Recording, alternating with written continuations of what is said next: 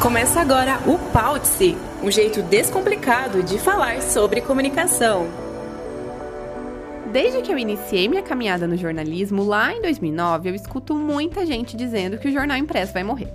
Mas, 12 anos depois, cá estou eu recebendo três jornalistas admiráveis e que têm trajetórias lindas ligadas a esse meio de comunicação, que, como todos sabem, não morreu e, pelo visto, nem morrerá tão cedo. No nosso sexto episódio do Fora de Pauta, vamos tentar descobrir como as páginas cheias de letrinhas conseguem sobreviver, contrariando todas as previsões. Quem está aqui comigo hoje é um trio que já contou e vivenciou muitas histórias nas redações dos jornais impressos. Ele já está há mais de 20 anos na profissão. Passou por rádio, secretaria de comunicação, portal de notícia, mas é sempre lembrado por sua trajetória nos jornais impressos. Atuou no Jornal Hoje, no Jornal Paraná e também já escreveu para Folha de São Paulo, Gazeta do Povo e Gazeta do Paraná. Além disso, em 2006, resolveu empreender neste segmento e iniciou o projeto do jornal Boas Notícias, um periódico cristão. Seja muito bem-vindo, Luiz Carlos da Cruz. Obrigado pelo convite. Estamos aqui para esse bate-papo. O nosso próximo convidado começou sua vida no jornalismo como diagramador. Logo depois, abraçou uma vaga de repórter na sucursal da Folha de Londrina e de lá para cá foi ampliando o currículo, com passagens pelo Jornal Hoje, Revista Nova Fase, O Estado do Paraná, Gazeta do Povo, Jornal A Tribuna e também pelo Boas Notícias, dividindo o desafio com o Luiz. Além disso, trabalhou em assessoria política e em secretarias de comunicação. Foi editor-chefe na Gazeta do Paraná de 2007 a 2016 e foi meu editor-chefe, inclusive, e em fevereiro do ano passado retornou para essa função no mesmo veículo. É uma alegria ter você conosco hoje, Paulo Alexandre. Obrigado, Nath. Obrigado, Manu. Prazer estar aqui com a Cara e o Luiz. E a gente está aqui para desvendar esses mistérios do jornalismo impresso, né? É isso aí, vamos ver se a gente consegue, né?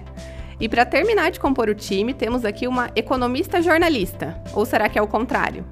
Ela já foi repórter de todos os cadernos de um jornal impresso e assumiu em 2004 a editoria do jornal Hoje. Um pouco mais tarde, em 2010, assumiu também a editoria do jornal Paraná. Passou por rádio, televisão e portal de notícias, mas é referência quando pensamos em jornalismo impresso. Seja muito bem-vinda, Carla Hackman. Eu que agradeço, um prazer estar aqui com vocês. Então, para começar, eu queria que vocês tentassem resumir em poucas palavras, bem pessoais mesmo, por que, que vocês acreditam no jornalismo impresso. Quem começa? Posso falar? É, eu, particularmente, eu, sou uma apaixonada pelo, pela notícia escrita. É, não só no impresso, mas no impresso principalmente. E porque eu acredito que o, o, quando você lê um texto, você consegue compreender muito mais a notícia, você foca a sua atenção quase que 100% e você consegue capturar a informação né? E, e os outros meios, para mim, por exemplo, eu não consigo dar 100% de atenção. Então, uma notícia é, no telejornal, eu não prendo 100% atenção. Às vezes eu, eu me, me pego a, ela né, no meio já da notícia, perdi uma parte. Aí você fica, mas será que era isso? Será que era aquilo, né? Um, você volta né, quando é leitura. E, no, e mesmo assim, ainda dentro da leitura, eu filtro também para o impresso porque no impresso você, de novo, foca 100% a tua atenção. É diferente tanto o celular quanto o computador, é, ele nos, nos puxa atenção para várias outras coisas, né? Então, o impresso, eu acho que assim, na minha opinião, nesses quase 20 anos de jornalismo, eu vejo é, a melhor maneira de se informar e de compreender a informação é pelo, pelo impresso, pelo, pelo escrita e pelo impresso. Uhum. E você concorda, Paulo? Concordo, como a, como a Carla. Primeiro que aqueles que são da.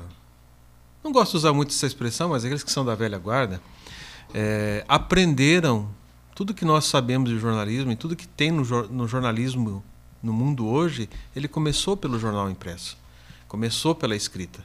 A, a escrita é, acho que, o maior avanço tecnológico da humanidade. A partir da escrita, tudo é, decorreu, né? E, e, tenho que concordar com a Carla. Quando você lê uma notícia, você foca 100%. E o fato de você segurar um jornal, uma revista, é, um folheto, qualquer, o fato de você fixar é, as suas energias e a sua atenção para aquela leitura, é, o poder de absorção e o poder de reflexão ele é muito maior. Ah, Na, uh, no jornalismo de televisão, por exemplo, você tem várias situações em que a tua mente se leva a, a atenção ao apresentador, ao cenário, a, ao BG, né, que é aquele o barulho. Então você realmente se, se dispersa. O jornalismo online, a dinâmica dele, a velocidade dele faz você querer mais e você não se aprofunda. Né? Às vezes, na própria notícia do online, você já tem um link. Muitas vezes você nem termina de ler e já está em outra notícia. Então, o, o, jornal impresso, ele, na minha concepção, ele faz você pensar mais e mais profundamente. Então, ah, o jornal, por isso que eu acredito que o jornal impresso ele tem as suas dificuldades hoje, ele pode, né, como a gente brinca, patinar um pouco, mas ele ainda vai longe. É, Para fechar esse, esse comentário, quando a internet surgiu, se disse que os livros acabariam. Nunca se vendeu tanto livro como agora. E você, Luiz, qual é a sua opinião sobre isso? Eu tenho que concordar tanto com a Carla quanto com, com o Paulo, mas eu vejo assim também da, da seguinte forma: eu acho que também tem a questão de credibilidade. Eu não estou dizendo que os portais não têm credibilidade, mas o jornalista que escreve para o impresso, é, ele precisa ter uma responsabilidade maior, porque a internet é tudo rápido, tudo é, depende de, de, dessa velocidade da informação e acaba impedindo que o jornalista tenha esse, esse cuidado a mais na, na, na, apuração. Depois ele pode até apurar melhor, né? Mas geralmente o que a gente vê são textos lançados é, para levar informação e às vezes não é bem aquela informação. O jornalista é, do impresso ele ele até por ser uma questão que ele não vai poder mudar a notícia, no máximo vai dar uma errata no dia seguinte, o que pega muito mal para quem escreveu. Né? No jornalismo online, o que, que a gente tem visto? É, a pessoa joga a informação, depois atualiza, depois corrige e fica por isso mesmo, né? É, não, tô, não estou falando mal de portais, até porque eu também tenho portal, né? Porque eu também trabalho com portal, mas eu, eu, vejo que o jornal impresso ele sobrevive até por essa questão de credibilidade, de, de, da notícia mais apurada, aquilo que o Paulo que, que o Paulo falou, isso isso é, é fato, né? Então eu acho que ainda temos é, vida longa aí para o jornalismo. E quando eu estou falando nessa questão aí de imediatismo, de ter que dar notícia, e a notícia vem atropelada, na semana passada eu acho que a gente teve, é, aí eu estou falando em questão de, de, de grandes veículos nacional, um, uma grande prova disso. Um grande líder religioso que teve um problema, foi internado é, num hospital. É, os grandes jornais trouxeram que ele estava entubado, que não sei o que, isso e aquilo, e depois simplesmente a notícia ficou por isso mesmo, ele não estava entubado. Né? Esse, esse líder religioso, é, missionário R.R. Soares, né? ele saiu do hospital, ninguém sabe se ele teve Covid, porque o hospital nunca falou que ele teve Covid, nem a família. Né? Então, grandes, aí eu vi veículos de comunicação grande, de renome, de, até de renome internacional, simplesmente tirando a notícia do ar. Né? Então, eu acho que por essas questões, o jornalismo impresso tem uma vida longa. Uma das questões. Se eu puder complementar, essa questão da errata, mesmo, mesmo que você corrija no dia seguinte, você alcança a pessoa, né? Porque no site você não alcança todo mundo. Exato. Você vai, você atualiza no, na mesma página, tem gente que nem informa que atualizou o texto, e a pessoa não volta, né? Porque a pessoa já leu, ela não vai mais ler aquela notícia de novo. E no impresso, não, no dia seguinte você tem que informar lá que aquela informação estava imprecisa, né? E a pessoa tem acesso a essa correção. Mas essa questão da credibilidade é, é realmente é o que, acho que de todos os meios, é o que pode mais bater no peito, né? Justamente por conta disso, porque está no papel, né? Está gravado. É aquilo que a gente fala, né? É, acaba sendo um documento. É, o jornal é um documento, né? Uhum. Por mais que a televisão, o rádio e os online sejam veículos também de importância e com a sua credibilidade, eles são voláteis, né? Você não pega, você não apalpa, você não guarda. E o jornal não. Você e, e uma coisa que eu sempre digo, ah, ah, para a televisão, para os portais, para o celular, você depende de eletricidade, você depende de internet e o jornal você depende somente da sua vontade em pegar e ler. Então essa questão da credibilidade, isso que a Carla Luiz falaram, é acho que é o nosso grande selo, né? É o nosso grande carimbo do jornal impresso. É, e eu lembro quando eu fui repórter de jornal impresso, era essa preocupação mesmo. Eu não tenho como corrigir, eu não posso simplesmente ir lá e apagar aquela matéria que foi publicada. Né? Então a informação que eu tô levando realmente ela tem que estar tá correta, né? E a coisa que a gente mais odiava no mundo era dar errata, né? Porque é aquela comprovação de que a sua apuração não foi bem feita. Exatamente. Né? Parece que é esse selo de que, poxa, podia ter feito melhor, né? Você tem que se retratar, né? Quase uma retratação que realmente nos outros veículos a gente não vê com muita frequência, né? E aí o público mais jovem que está nos ouvindo aqui talvez não saiba o que, que era produzir notícias antes da internet. Né? Como é que isso acontecia? Então eu queria que vocês compartilhassem um pouquinho essas memórias que vocês têm das redações lá, mais de, de, algum tempo atrás, ali das décadas passadas. Como é que era feito o jornal sem essa ajuda da tecnologia que a gente tem hoje? Era o desafio, né?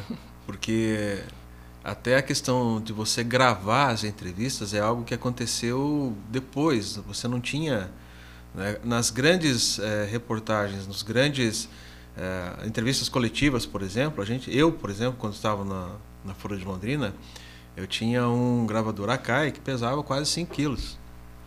Né? Nas entrevistas coletivas, obrigatoriamente a gente levava. Mas no restante era anotar, era escrever. E às vezes nós tínhamos um direcionamento para uma pauta no dia. Você tentava por telefone, você ia até o local e se por acaso a tua fonte não estivesse, você tinha que andar e trazer alguma coisa para a redação. Não dava para voltar de mãos vazias, até porque é, não tinha a agência do governo do estado para te socorrer, não tinha a SECOM para te socorrer, você tinha que produzir, escrever algo, é, porque realmente o jornal no outro dia não iria sair em branco. Então a nossa responsabilidade, mesmo jovens, né, como a gente começou, era muito grande.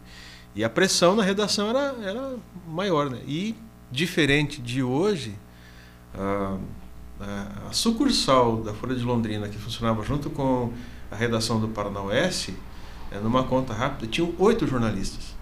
Só na sucursal. Não era a redação própria do jornal. Então nós tínhamos um grande volume de pessoas porque era preciso produzir notícias.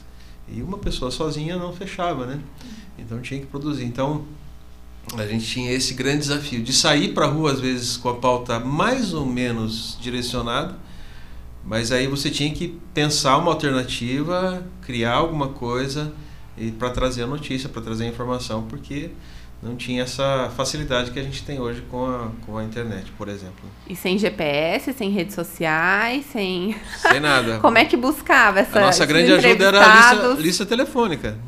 E quando muito 102, não podia usar muito 102, que era o auxiliar porque tinha que, porque era cobrado.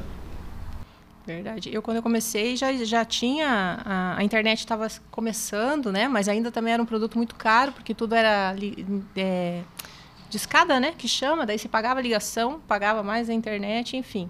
E quando eu comecei no, na cidade, tinha um computador só com internet. Só uma pessoa podia usar a internet, né? Nós não usávamos. Mas, assim, é, hoje, é, quem passa na, na, redação do jornal sabe que é uma coisa que eu repito muito: a tecnologia nos atrapalha muito na questão do jornalismo, porque isso que o Paulo está falando de você ir atrás do entrevistado, você ir atrás da notícia, isso nos fez o que nós somos hoje. E hoje os repórteres não têm isso, é tudo por WhatsApp. Então a pessoa, eles não, eles nem se dão o trabalho de fazer entrevista, ele manda a pergunta e o entrevistado que, que, que escreve o texto para ele, sabe? E acredito que os dois aqui já viveram isso. É na conversa que você traz informação, é na conversa que você busca a melhor pauta, a melhor notícia, às vezes está nessa entrevista. E hoje eu sinto muita dificuldade dos repórteres em fazerem entrevista. Eles não conseguem aprofundar uma entrevista. Primeiro, por falta de informação, porque a, a gente era obrigado a saber o que estava acontecendo, porque você estava sozinho, né? Tava você e você ali para resolver. E, e hoje, né, o jornalista tem alguém que ele pergunta, o Google que pesquisa, a vida facilitou tanto que eu acho que meio que amarrou, sabe? Eu, quando tinha essa dificuldade, por exemplo, quando o Giraldi era o editor do Hoje, eu tinha que trazer manchete quase todo dia. Eu cansei de sair do, do fórum lá às 8 da noite, 9 da noite, para tentar falar com o promotor, para conseguir uma informação né, que, que valesse uma manchete. Então, era isso. que, que tinha, tinha que voltar Tinha com que a manchete. Não interessa se você, se você tinha ou não. Então eu ficava lá, às vezes, aconteceu, não sei se eu estava nessa cobertura, mas a gente pegou na época das investigações da, da Unioeste. É, a gente ficava amotinados no estacionamento para tentar pegar alguém que saía do interrogatório ali para fazer entrevista. Isso geralmente era à noite. Então a gente, porque tinha que buscar aquela informação. Hoje não, hoje você manda um WhatsApp, daí no fim do dia o repórter fala: Ó, o cara não me respondeu. E tá. né? E você se vira fechar o jornal, porque o cara não respondeu por WhatsApp. Né? Ou alguém fala assim: ah, tá, tá trabalhando remoto, não consigo falar, mas não tem telefone, não tem. Né? E o pessoal usa isso de desculpa. E acaba sendo contraditório, porque a gente tem mais ferramentas que poderiam facilitar e que acabam, né, inviabilizando o trabalho de certa forma, então. É, eu acho que piorou. Na minha opinião, eu acho que o, o, o trabalho do jornalista em si facilitou tanto que piorou para ele em termos de, de qualidade de ir atrás mesmo. Porque Ficou muito daí- acomodado. É, e também porque hoje produz mais pautas, né? Hoje, então, como tem a facilidade, talvez ele tenha mais coisas para fazer e fica na redação. E a notícia não está na redação, a notícia está na rua. Só que é muito difícil você- convencer eles, né? Que o jeito mais difícil que nós fazíamos era o melhor jeito, né? Porque hoje tem essas facilidades. E eles espe- esperam muito vir essa pauta pronta. Como é que vocês enxergam essa, essa leva de repórteres que a gente tem hoje, assim? Porque vocês tinham que buscar a notícia, tinham que ir atrás e descobrir o que estava acontecendo. Né? Essa- eu acho que essa é uma das grandes preocupações. A gente vê muita pauta hoje, pauta de postagem de Facebook, de compartilhamento de WhatsApp, sem aquela questão da pessoa ir atrás, correr atrás. Tudo bem que não tem, não tem mais tanta gente nas redações e também não, nem tempo para isso, né? Mas é, eu vejo boa parte das pautas hoje, dos jornalistas se pautando por postagens de, de Facebook, de rede social. Então acho isso muito preocupante e ruim para a categoria, né? para a classe. Né? Não tem mais aquela coisa de, de, de sair atrás da notícia. Cara, eu também, come, quando eu comecei a trabalhar é, no, no impresso, a internet estava tava começando também. Tinha muitas dificuldades ainda com a internet, mas já ajudava bastante. Né? Eu lembro que eh, material de assessoria, por exemplo, da Secretaria de Comunicação da Prefeitura, a gente recebia por fax. Dava 5 horas da tarde e começava o fax funcionar. E aí vinha 6, Tinha que 7, 8 digitar, matérias. é, tinha tinha que que digitar. digitar tudo né? para para trazer aquela, aquela notícia, né? não é igual igual hoje, né? E às vezes a gente estava sem pauta mesmo, a gente não sabia o que fazer, o que, que a gente fazia. Lá no jornal hoje, é, eu saía, eu, um, um, um fotógrafo, vamos sair pelos bairros. A gente saía pelos bairros para ver o que estava acontecendo e às vezes a gente pegava coisas fantásticas nessas, nessas saídas, né? Assim, notícias que às vezes até viravam manchete no dia seguinte. Né? Hoje se perdeu isso, infelizmente. E, e tem uma- um outro detalhe também. ah, na- nas entrevistas coletivas, a gente vê hoje coletivas, tem coletivas. A face a coletiva fica se esperando o material que a assessoria daquela prefeitura, da Câmara ou daquele deputado vai produzir. Né? E eu lembro que nós íamos para as entrevistas coletivas e eu, eu diferente, cada, cada jornalista tem a sua característica, né? Eu nunca fui um jornalista entrão, nunca fui assim aquele de ir para cima. Eu sempre fui e continuo sendo observador. E na observação você acaba vendo detalhes que às vezes aquele que é mais afoito não vê é, e não escuta. Então às vezes nós íamos para uma coletiva, no outro dia a manchete do meu jornal era absolutamente diferente daquela do outro. E aí eu encontrava e como é que você conseguiu isso? Falei, "Ah, ele falou. Cara, e essa é a maior satisfação de ser jornalista, né? Essa Você é uma conseguir satisfação. trazer uma notícia que ninguém viu. Exatamente. E aí a gente tem eh, hoje, eh, eu não, não, não quero classificar, dizer que nós somos melhores dos jornalistas de hoje. Nós temos escolas diferentes, né? Nós temos tempos diferentes, cost- eh, práticas, tradições e, e, de- que nos diferenciam. E o que eu vejo hoje, por exemplo, eh, tanto eu quanto a Carla e o Luiz, nós já nós fomos e somos editores, né? E aí o repórter traz uma, uma, uma matéria para mim, para cada um deles, e você enche de perguntas em cima do texto dele. Porque Que ele não sabe. que ele não sabe responder. E aí ele fala, mas por que você está perguntando isso? Mas é, é, é da nossa profissão fazer a pergunta, fazer o questionamento. E aí vem a matéria, E aí você pergunta, mas e isso aqui? E aquele outro fato? E aquela situação? E o repórter ele não sabe por quê. É, nós estamos vivendo uma geração de, de, de fast food, né? Informações superficiais. É, então o, o, repórter ele vai até o local, mas ele espera aquilo que a assessoria vai servir para ele. E quando a gente tem um repórter, e ainda existem repórteres que fogem disso, são diferenciais, né?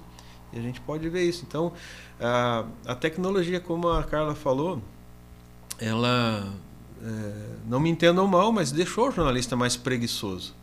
E aquele que é preguiçoso, ele pensa menos, ele age menos.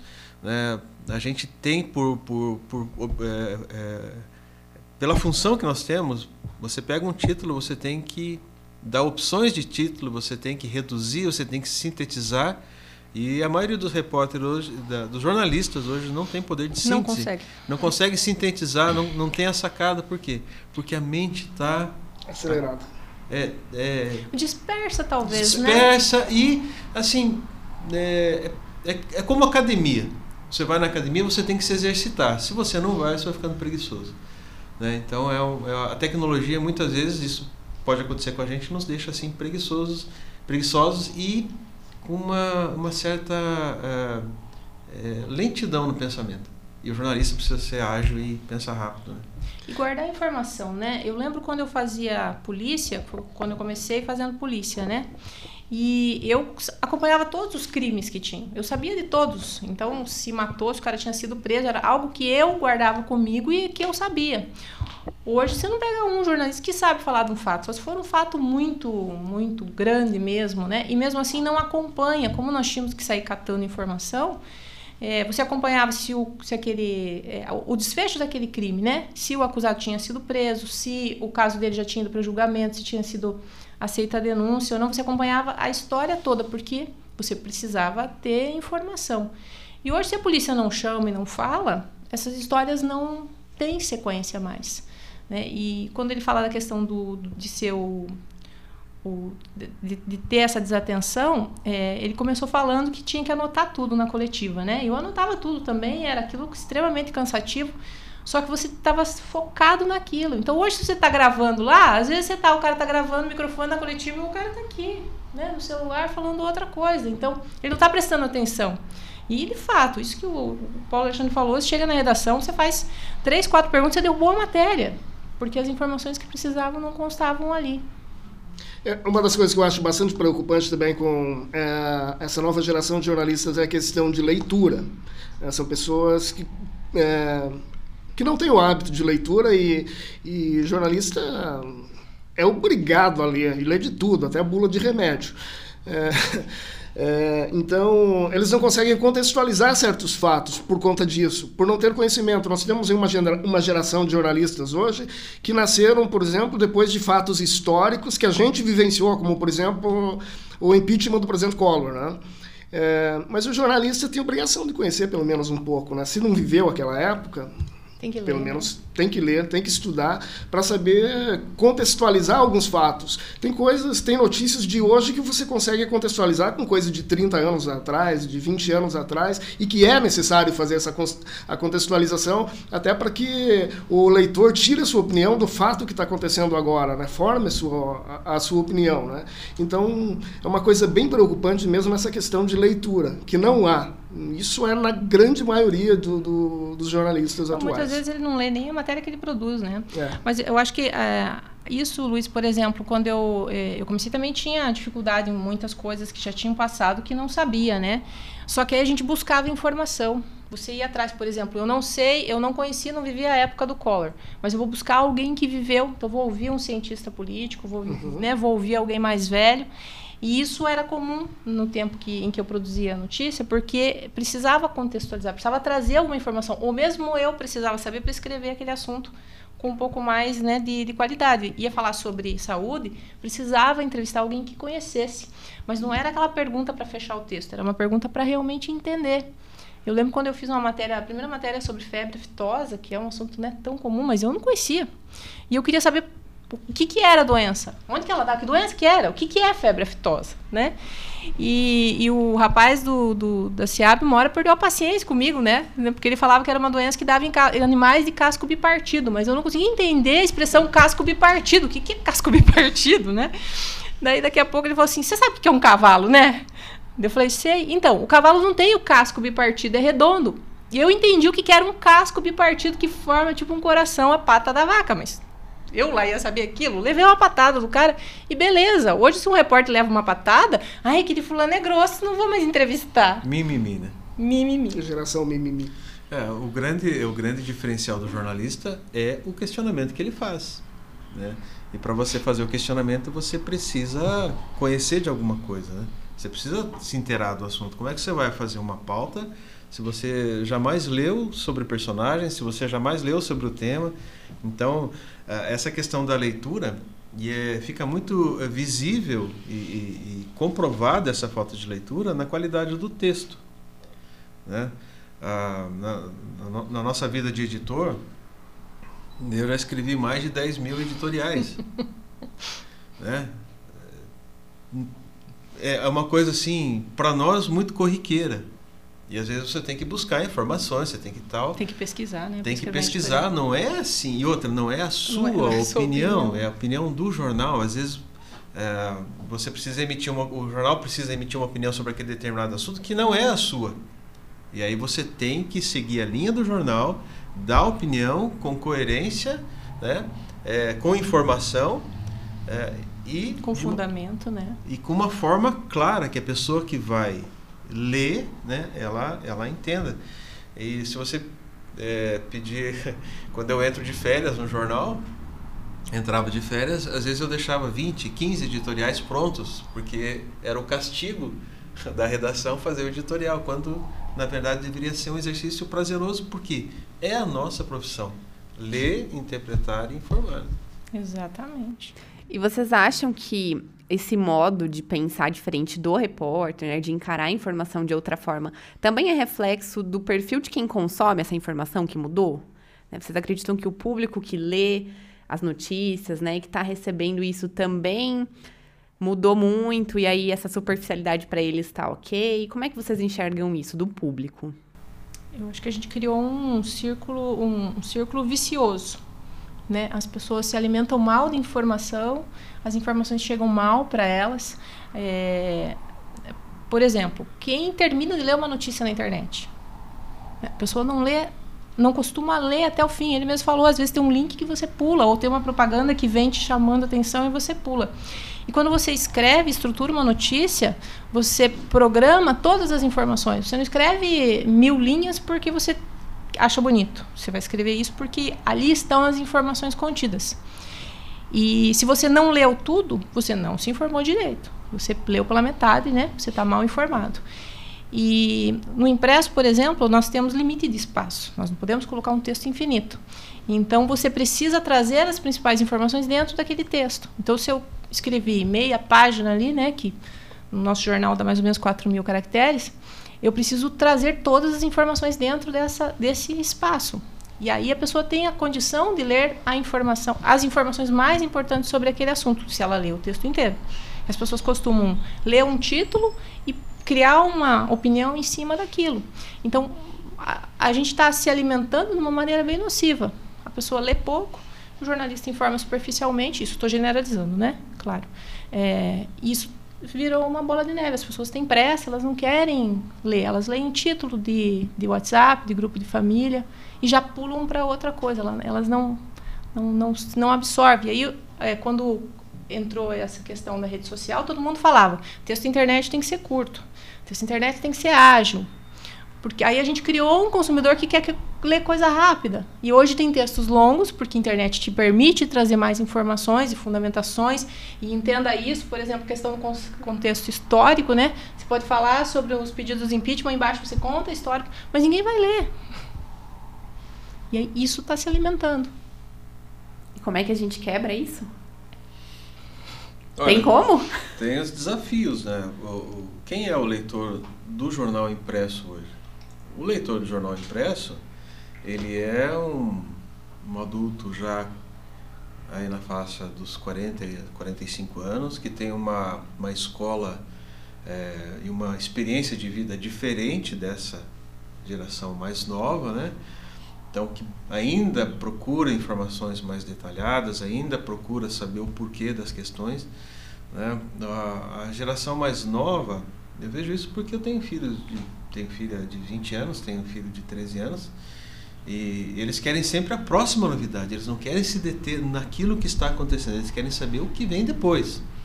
E já essa geração, né, a minha geração aí dos 45, 50, 55 anos, que é um perfil de leitor de jornal e de revista, ele quer uma, uma informação mais concreta, ele quer explicações, ele quer saber o porquê das coisas. Então, é, vai também, e aí é, é uma questão bem maior, né, que é educacional e cultural, por exemplo, por que, que nós temos jornalistas nesse, é, com essa formação hoje? Porque as universidades estão formando jornalistas assim. É, a própria universidade está é, criando. Ah, agora temos a internet, agora temos a rede social, agora temos a comunicação online. Então a própria universidade já está se direcionando para isso sem ver ou sem é, mensurar o prejuízo que isso pode é, é, ocasionar ali na frente. A própria educação, nós vamos ter um, um e aí a, a Carla e o Luiz podem me ajudar nisso. É, essa questão da pandemia e essa questão da, da, da, aula remota, da aula online, o prejuízo que nós vamos ter na formação intelectual dessa geração é muito grande. E pouco está se mencionando isso. Porque se nós já temos algo superficial hoje, né, na realidade de hoje, você imagina essa realidade daqui 5, 10 anos com essa questão remota. Ah, agora a aula remota veio para ficar, a educação à distância veio para ficar. Eu vejo isso com muita preocupação. É complicado, é, realmente, essa situação. Eu acho também, o Paulo tocou na questão das universidades, eu acho que também um, do, um, um dos problemas que eu vejo na formação dos alunos hoje é que nós temos muitos jornalistas, professores, pós-graduado, doutores e pós-doutores, mas que nunca pisaram numa redação, nunca trabalharam numa redação. Eles não conseguem passar para o aluno, né? é, e o estágio nem sempre. O estágio é sempre rápido, tempo, o estágio né, não tem tempo. E, então a pessoa que está ali coordenando o estágio não tem tempo de acompanhar o aluno. Né? Então nós temos um, vários, é, aí um batalhão de professores com pós-doutorado em jornalismo em, ou outra área que seja, depois da formação acadêmica dele, mas que não tem essa vivência de redação, seja de rádio, TV ou jornal. Né? Então eu acho isso também preocupante. Isso também eu, acaba diminuindo a formação do, do aluno, né? do, do, jornalista. É, são coisas que a gente tem que conviver e não sei se existe uma forma de mudar isso. Né? É, eu, eu, vejo isso com bastante preocupação. Eu tenho falado sobre isso com algumas pessoas já há uns 3, 4 anos.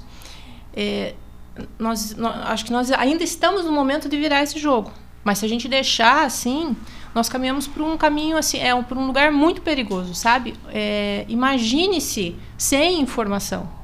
Porque as pessoas acreditam hoje, isso criou e está sendo difundido e está sendo alimentado, que a imprensa manipula, que a imprensa é vendida, que a imprensa é isso e aquilo.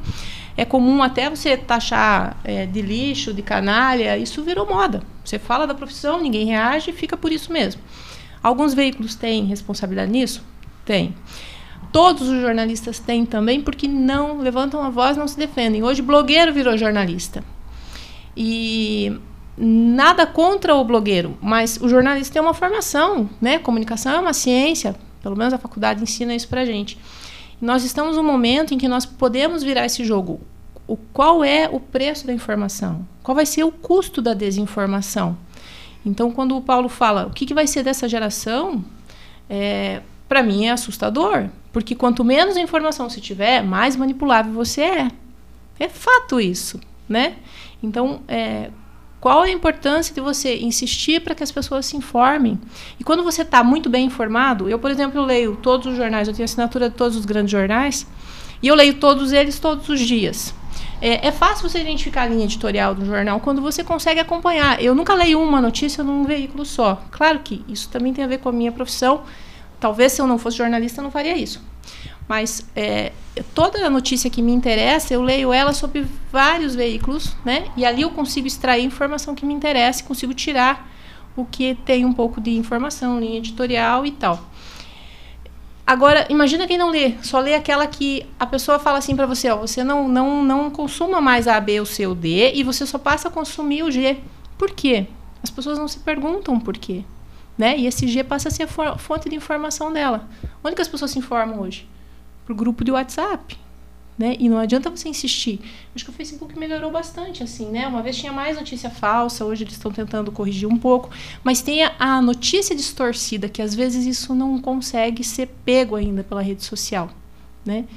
Então, é, eu acho que esse é o momento de virar a chave. Se a gente deixar isso do jeito que está. Aí a gente pode, é, assim, falando da parte mais romântica do jornalismo, né, do jornal, se você buscar, por exemplo, é, quando você vai para uma faculdade, eu tive aula de diagramação na faculdade depois de quase 15, 20 anos de, de jornal e diagramação. Ah, a Carla e o Luiz vão lembrar, para você construir uma página de jornal, você precisava é, de um diagramador, você precisava de um digitador, você precisava de alguém, de alguém que ia fazer o pestap, né, que era a colagem essa né? parte eu não peguei. Essa eu um peguei. pouquinho eu fiz nova. muito. É, não tem muito tempo, mas uh, saíam as tiras com os textos e o diagramador ele, ele, ele media, ele desenhava a página, era um processo artesanal, aí se recortava, se colava e se montava a página para que fosse feito o fotolito e depois do fotolito se gravasse a chapa. Então, só nesse processo nós tínhamos aí quatro profissionais, sem falar do jornalista que escrevia, sem falar do editor que editava. Então aí nós já subimos para seis ou sete profissionais. E alguns veículos ainda tinham revisores, né? É, e ainda tinha o revisor, né? então nós já vamos aí para quase dez profissionais para você produzir uma página de jornal. Hoje, uma pessoa com um pouco de habilidade, em cinco ou seis horas, fecha um jornal sozinho, de oito páginas, pronto para imprimir. Então, esse processo envolvendo várias pessoas, é, você envolve várias mentes, você envolve várias visões, você envolve várias reflexões. É, era comum né, o, o cara do Pestap vir, olha, esse título está errado. Era comum o cara que ia gravar a chapa, viu, vamos gravar errado mesmo. Então você tinha pessoas que ao, o tempo todo estavam avaliando e analisando o teu trabalho. No processo, né? Hoje não, hoje não tem essa avaliação, isso é muito rápido. Eu não tenho problema nenhum é, quando eu, eu, fecho a capa do jornal é, e aí vai para o Papinha, que é um dinossauro também da diagramação, e ele revi, ele monta, ele faz a, a parte final e eu falo, Papinha, dá uma olhada nos títulos, porque ele às vezes me ajuda a corrigir. E ele é um mero, entre aspas, diagramador. Mas ele é uma pessoa envolvida no processo. Então, ah, quanto mais pessoas você envolve num processo, mais qualificado ele fica. E essa geração que nós estamos vivendo agora, essa realidade que nós estamos vivendo agora é muito, é muito rápido. Então, a avaliação ela se torna menor. E aí, quando a avaliação ela é menor, é, é, o produto final pode perder qualidade, mesmo com a gente que tem lá tantos anos. Isso, né? né? Então, é, essa é uma questão que eu também vejo com preocupação: é, o individualismo na profissão. É, antes a gente tinha, a, você, a, a, a Nath e a Manu, o Luiz também, pegaram. Não, não tive esse prazer de trabalhar com a Carla, mas a gente tinha reunião de pauta né? E além da reunião de pauta, a gente tinha no outro dia reunião de avaliação do material. Isso ajudava muito a gente. Né? Era reuniões tensas, né? às vezes saía um chorando, o outro brabo, mas a gente crescia e a gente aprendia. Hoje não. Né? Deixa. É, a coisa mais, mais frustrante que eu vejo como um todo é quando alguém derruba e tira a matéria do ar na internet. Por que, que tirou? Né? Porque não tem compromisso. É exatamente isso. Né? Nós que, que, assinamos um jornal impresso, nós não podemos amanhã ir lá e recolher todos os jornais porque a informação está errada ou porque tem um erro. Né? Então a gente tem um compromisso maior. Não estou não tô julgando e nem dizendo que os jornalistas de hoje não são comprometidos e que não têm responsabilidade. Mas o jornal impresso ainda tem essa. Né? E o jornal impresso ainda tem essa questão. Por mais que tenha diminuído a equipe, a gente tem pessoas envolvidas no processo que ajudam. Né? E eu acho que a gente tem um desafio diário, né, Paulo, que é tentar trazer algo que ainda não foi dito, que ainda não foi noticiado. Então a gente, o impresso, ele ainda resgata a notícia exclusiva. Porque nos sites hoje você vê, né, sai uma notícia, daqui a pouco todo mundo copiou e a notícia se repete. Você qualquer coisa você lê em todos os veículos, né? E no impresso não, nós temos o desafio de trazer talvez até o mesmo fato, mas visto de uma maneira diferente com uma informação nova porque nós precisamos que alguém leia o nosso jornal amanhã, né? Sendo que a notícia já foi dada ontem. Então, é, isso faz com que a gente também abra mais o, o, olhar sobre qualquer fato. Nós que precisamos fechar a capa, né? Porque nem sempre acontece isso com o jornalista, mas né, a gente precisa trazer algo diferente, muitas vezes em cima disso. E, Agora, e, e até falar algo. Uh, às vezes você vai trazer a mesma notícia, porque muitas vezes nós não podemos fugir daquela notícia mas quando você vai chamar ela na capa, você tem que falar de uma forma diferente, que traga, que chame atenção, né? E aí a gente pode é, brincar um pouco mais com, com, com a linguagem para chamar a atenção do leitor, né? Ah, aí a gente tem que usar da criatividade e daí, né, eu brinco, o pessoal sabe, né? Eu brinco, isso aqui não é tinta, né? é, porque é, é, o que nos ajuda hoje, né? Essa experiência que naturalmente ao longo do tempo cada um de nós é, absorveu. Né? É que a gente aprendeu a fazer assim, igual você disse, né? Quando vai cobrir uma coletiva, você trazer aquilo que ninguém trouxe, né? Esse, esse sempre foi o desafio do jornalista. E isso é algo que não tem preço, né? É algo assim que que realmente faz você ter satisfação no dia seguinte de você trazer aquela notícia diferente que a impressão que dá é que hoje a geração não tem, porque é tudo, ficou meio que banalizado, assim, tudo e meio automatizado geral, também. automatizado. E aí eu acredito ainda que muito do encanto do jornal impresso tá na capacidade que ele tem de se tornar um documento da história mesmo, né? Isso que a gente falou de que tá ali, tá publicado, não muda, né? E a gente registra fatos que são muito importantes. Vocês lembram de alguma notícia especial que você, né, em especial que vocês deram e que teve um grande impacto na sociedade, que vocês realmente se viram como é, essa função de documentar a história? Olha só. Acho... Bom, se eu falar... uh, eu acho que de grandes coberturas assim históricas da região, eu acho pelo menos duas me chamaram a atenção, que foi o fechamento da estrada do Colono, aquela história emblemática que existe por trás do, do Parque do Iguaçu, Parque Nacional do Iguaçu, e que agora estão tentando reabrir de novo, né? Eu acho que foi, foi uma cobertura histórica. É, na época eu trabalhava no jornal hoje e a gente saía todo dia de manhã, a gente sabia que a Polícia Federal estava lá, não sabia o momento em que é, a Polícia Federal estava de prontidão né, para para cumprir a ordem judicial e todo dia de madrugada a gente saía e ia para Serranópolis Iguaçu e ficava lá o dia todo, né? E aí teve a. A gente cobriu toda a, a operação que teve, que teve ali da polícia, teve conflito, foi uma coisa bem interessante que no momento do conflito, estava é, eu e o Ailton, né, que era um repórter do jornal hoje na época, é, só a gente estava ali, porque todo mundo saiu para almoçar, né? E o conflito aconteceu justamente meio dia e meia, mais ou menos, né? Então, o Ailton fez umas fotos espetaculares naquele dia também, né? E é, eu acho que o fechamento foi um fechamento histórico também, né? Tanto para os ambientalistas quanto para aqueles que defendem a estrada do colono. É, foi uma coisa que marcou, né? E os conflitos agrários na nossa região, né? Que são, são fortes, tipo o conflito né? da Singenta... Foram, né? É, a gente viveu são, uma época bastante tensa nessa. É, então, toda a região aí, bastante conflito agrário, mortes, aquela coisa toda, né? Então, são coberturas assim que marcam. Né? Bem, eu, é, lembrando, eu sempre tenho duas coisas que eu lembro é, que são históricas para mim, né? E de certa forma para a região também. A primeira vez que eu fiquei refém no acampamento sem terra, lá em Rio Bonito do Iguaçu.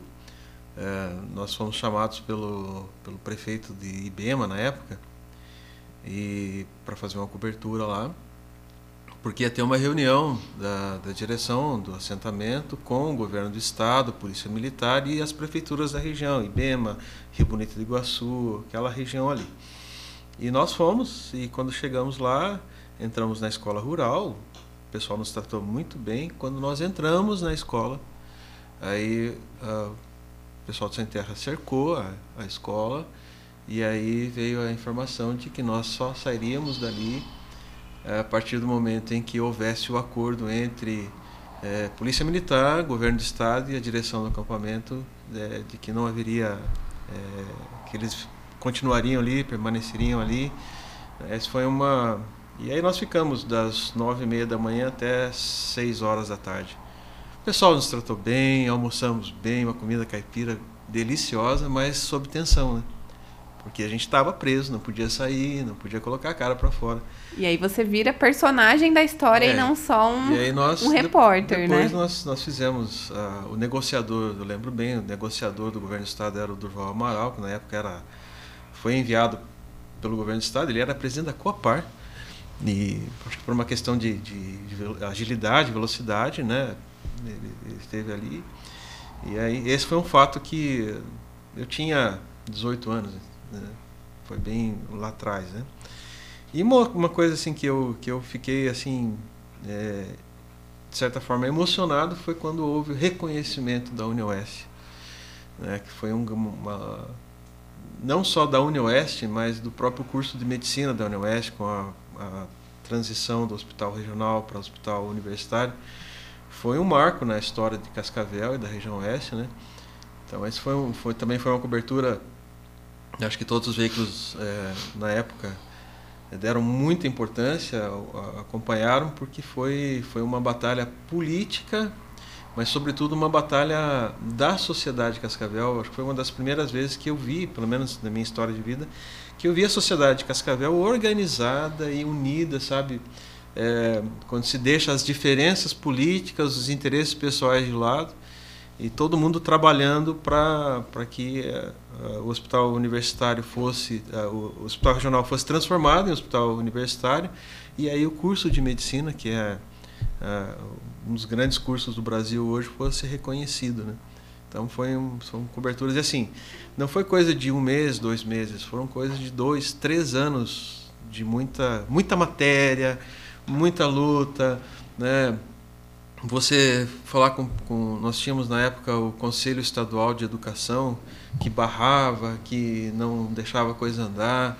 E aí houve uma força mobilização política para a extinção do, do Conselho, uma coisa inédita. Então foi uma, uma cobertura assim longa né, e que a gente sempre estava querendo saber o próximo passo e que marcou a história de Cascavel, os grandes veículos da cidade. Né, a gente teve a oportunidade de registrar isso e ficou para a história. Né. Alguma lembrança, Carla? Então, é, essa época dos conflitos agrários foi bastante intensa, né? A gente acompanhou, era, eram assim situações de risco que eu acho que a gente nem tinha noção do risco, né, na época. E assim, eu fiz muito, muito conteúdo, não tão é, é, emblemático, mas que me marcaram pela importância que tinham no momento. Só que acontece que a gente não tem noção da importância daquilo no momento. Você cobre, você não sabe né, do, do que, que aquilo significa naquele momento, e aí você só vai se dar conta disso mais tarde, né? Então, às vezes até quando você evita que uma coisa aconteça, né? Às vezes você pega uma hoje hoje a, a, lei ela é muito mais apurada com relação a isso, mas eu fiz muita cobertura política e muitas vezes você via que ia acontecer algum processo errado e quando você trazia essa notícia, aquilo se desmanchava. Ninguém nem sabia né, que aquilo ia acontecer ou que a coisa. Só que quando você é, levantava uma questão, aquilo se desmanchava. Então, às vezes a pessoa que está lendo a notícia, ela nem tem noção disso, né? Aí coloca a culpa no cara que ditou errado, né? Coloca a culpa, não, isso é mentira, isso não sei o quê. Mas aquilo danoso, né? Não aconteceu, então você conseguiu evitar que aquilo acontecesse. E é uma coisa que fica só com você, porque você não pode contar para ninguém, né? E então são momentos assim que eu acho que é, a sociedade não consegue enxergar isso, mas a gente sabe do papel que isso teve né, para a sociedade e não é, no geral mesmo. Uhum, legal.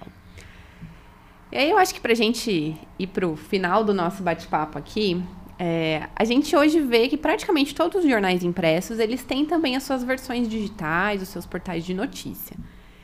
Isso é o caminho, é a tendência? Como é que vocês enxergam esse cenário? Como é que vocês lidam né, com isso? Porque são plataformas diferentes, são leitores diferentes, né, consumindo uma notícia similar. Como é que é isso para vocês na rotina? Acho que é uma questão de sobrevivência, né? Porque hoje você não você tem que se ajustar aos tempos, né? Você tem que estar na rede social, você tem que ter um site para poder manter vivo o impresso. Ele, ele acaba sendo uma ferramenta para você é, não acabar com o impresso que você tem, porque o custo do impresso hoje é muito alto. Né? E aí você acaba reduzindo a tiragem, as pessoas veem menos o teu jornal, daí elas querem investir menos no teu jornal. Né? A gente vive um momento em que as pessoas acreditam que ela, o jornal tem que publicar as coisas de graça para ela, mas também não quer que o jornal tenha verba pública e, e não quer assinar o jornal porque a notícia está de graça. Enfim, não sei como que eles imaginam que um jornal sobreviva, né? Ele é uma prestação de serviço, mas que, sei lá, sobreviva do vento. Então, é, a gente faz isso justamente para ganhar, para conquistar o público. Muitas vezes a campanha não vem para o impresso, mas vai para o site.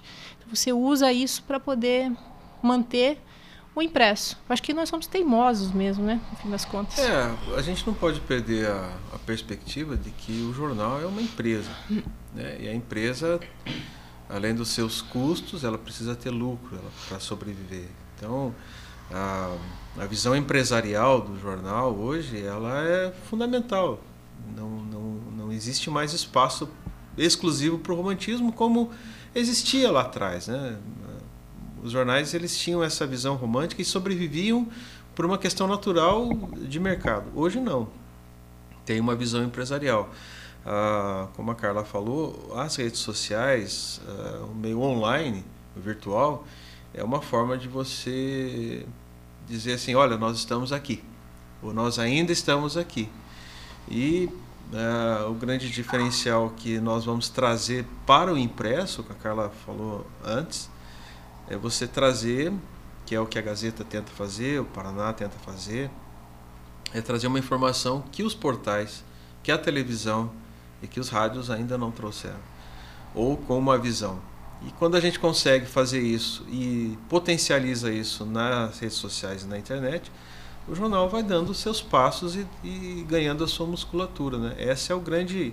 É, nós temos lá na Gazeta é uma jornalista que o pessoal conhece, a Bruna, é, tem um texto ótimo. E o nosso desafio diário lá é pelo menos uma matéria que ninguém produziu. É, todo dia a gente consegue? Não.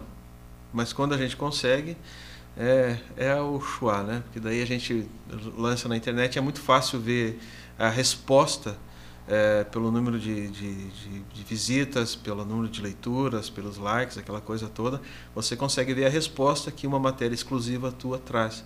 E isso vai nos dando é, o fôlego que é, que é necessário. É, é, o caminho? É um, é um dos caminhos importantes que não pode ser negligenciado, mas que não é o único. Né? Essa questão da credibilidade, da exclusividade, né, é, da qualidade do texto da informação, é, tanto para o meio impresso, quanto para a televisão, quanto para o virtual, é, é o grande diferencial.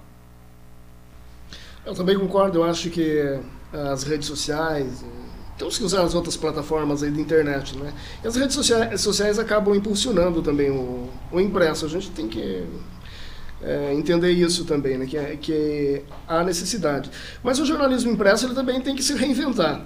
A gente não, não vai sobreviver fazendo jornal como fazia 10 anos atrás, 20 anos atrás. Né? Então, tem que se reinventar, cada um à sua forma, buscar um, um, um modelo diferente né, de, de, jornali, de jornalismo impresso. Né? Eu falando pelo, pelo Boas Notícias, o Paulo sempre foi meu, meu parceiro no Boas Notícias, aí, desde, desde o início. E aí, o que, que a gente fez? Eu vi que o modelo do, jornal, do, do, do que a gente estava entregando, o jornal estava se esgotou, não tinha mais como fazer daquela forma o, o Boas Notícias. Né? É, até porque as pessoas não leem jornais mesmo. A gente distribuía de graça os jornais em igrejas, em, em locais públicos, comércio, aquela coisa toda. Né? Mas eu comecei a ver que às vezes você deixava em um espaço ali 30 jornais que você achava que seriam necessário deixar 80 jornais para as pessoas pegarem, e você passava lá uma semana depois ainda tinham 15 jornais, né? Então aquilo é, eu hum, alguma coisa tem que, tem que ser feito, né? E aí foi que veio aquele insight, dizer assim, né? é, eu resolvi transformar o, o, Boas Notícias em jornal diário, de segunda a sexta, mas de uma forma diferente. É, com circulação vespertina, para ele circular à tarde, trazendo as notícias, aquilo que foi notícia, é, desde até uma hora da tarde, uma e meia da tarde, né, quando a gente fecha as últimas, as últimas páginas. Né? Isso foi em dezembro de 2019. Eu vou fazer um teste dessa forma, anunciei, e, e só vou entregar jornal para quem queira receber o jornal, aqueles que paguem, né, que são assinantes. Né? Então comecei lá com 10, 12 assinaturas no, no primeiro mês, e eu percebi que muita gente ainda quer ler o jornal, né? E eu acho que o grande diferencial foi encurtar essa distância gritante que existe entre o jornalismo impresso e online, né? Porque coisas que acontecem de manhã, eh, a gente consegue trazer no mesmo dia, né? Claro que a gente usa bastante material de, de, de assessorias, né? E eu percebi que o pessoal... É, os leitores gostaram disso, né? gostaram dessa, de ver isso aí. Né? No início, eu lembro que o pessoal, nossa, mas isso aconteceu agora de manhã, já está no jornal. É, então, isso, é, essa, essa mudança, que já existia lá no passado, né? se você pegar, por exemplo, uh, o Jornal da Tarde, que hoje não existe mais, que, que era do grupo Estadão, ele era Jornal da Tarde mesmo, né? E circulava. Nas grandes, nas grandes cidades não tem como fazer isso por questão de logística, trânsito, aquela coisa toda, né? Fica meio, meio impossível, né? E eu passei a fazer, eu mesmo fazer impressão, é, através, por meio de impressoras pigmentadas, né? Eu mesmo faço impressão, tenho duas impressoras aqui, uma em Toledo, e faço, se eu, se eu tiver 10 assinantes, eu faço para 10 assinantes. Eu não preciso ter uma tiragem de rotativa, que você tem que fazer mil jornais lá, por exemplo. Né? Então, se eu tiver 100 assinantes, eu faço para 100 assinantes, mas são aquelas pessoas que estão dispostas a ler o jornal, a pagar pelo conteúdo do jornal. Né? E graças a Deus deu certo. Eu só não, a, a, gente só não amplia a tiragem porque não tem condições mesmo técnicas hoje né, de, de ampliar, porque assinantes teriam, mais assinantes. Né? Mas, para um futuro breve, aí, eu creio que. Eu vejo então que o pessoal, as pessoas ainda têm aquela paixão, aquele amor pelo, pelo jornalismo. E não são só pessoas aí de 50 anos, não. Tem muitos jovens lendo jornal. É, eu acho interessante isso, sabe? Eu acho que talvez é, esteja iniciando aí uma mudança bem interessante para o jornalismo impresso. Na verdade, é gostoso ler, né? A pessoa só está perdendo o hábito, mas é, é, gostoso. Se você começa, né, tem o hábito de leitura, é difícil você abandonar. As pessoas estão perdendo esse hábito. Ou nem estão sendo incentivadas né, também. É, e aqui na Contele a gente tem muito uma, uma bandeira que a gente defende de, do bom texto, né? Que um, se o texto é bom, ele vai ser lido, sim, né? Ele pode ser textão, ele pode ser textinho, ele pode estar na página de um impresso ou lá no portal de notícia, né? Mas a, é, o que é primordial para qualquer veículo de comunicação é um bom texto. Aliás, a, gente, a gente, usa, a gente usa isso, muito né? material da Contele. Ai, que bom. Eu fico feliz. Gente, é isso. Esse foi então o nosso Fora de Pauta sobre jornalismo impresso. Eu quero agradecer muito a presença de vocês e todas as contribuições que vocês deram. E quero abrir esse espaço agora no finalzinho. Então, para vocês deixarem uma última mensagem aí, né? Talvez para convencer os leitores de jornal impresso a não desistirem ou para atrair novos leitores, né? Podem fazer a propaganda de vocês também. Carla, pode começar. É, eu, eu acredito que a pessoa bem informada, ela vai se virar bem na vida para tudo né? A informação é chave para tudo. Então, se ela não gosta de repente do papel, mas é, tenha um caminho, se informe, né? Saia um pouco das redes sociais. A rede social não tem a função de te informar. A rede social é uma distração e busque uma maneira de se informar, porque é, as pessoas nem elas, elas acreditam que um veículo manipula, mas se você tiver informação, você não é manipulável. Você precisa de informação. Quanto mais você tiver, mais fácil vai ser você construir uma opinião, né, com, com argumentos, com é, contextualização, é, e, e, provavelmente não vai ficar batendo boca em rede social, né, porque você passa, você ultrapassa esse nível, você consegue a informação suficiente para você, né, e, e para a tua família, e para as tuas decisões, e que vai nortear, né, tudo, todo o teu futuro. E o risco né, de você ser um desinformado é muito grande e as pessoas não, não se dão conta disso. É, eu também concordo com o que a Carla fala. Eu acho que é, as pessoas têm que procurar mesmo uma informação, uma boa informação, é, saber filtrar o, o que é notícia, o que é fake news, o que é, é fake news disfarçado de notícia, que a gente tem muito, muito isso.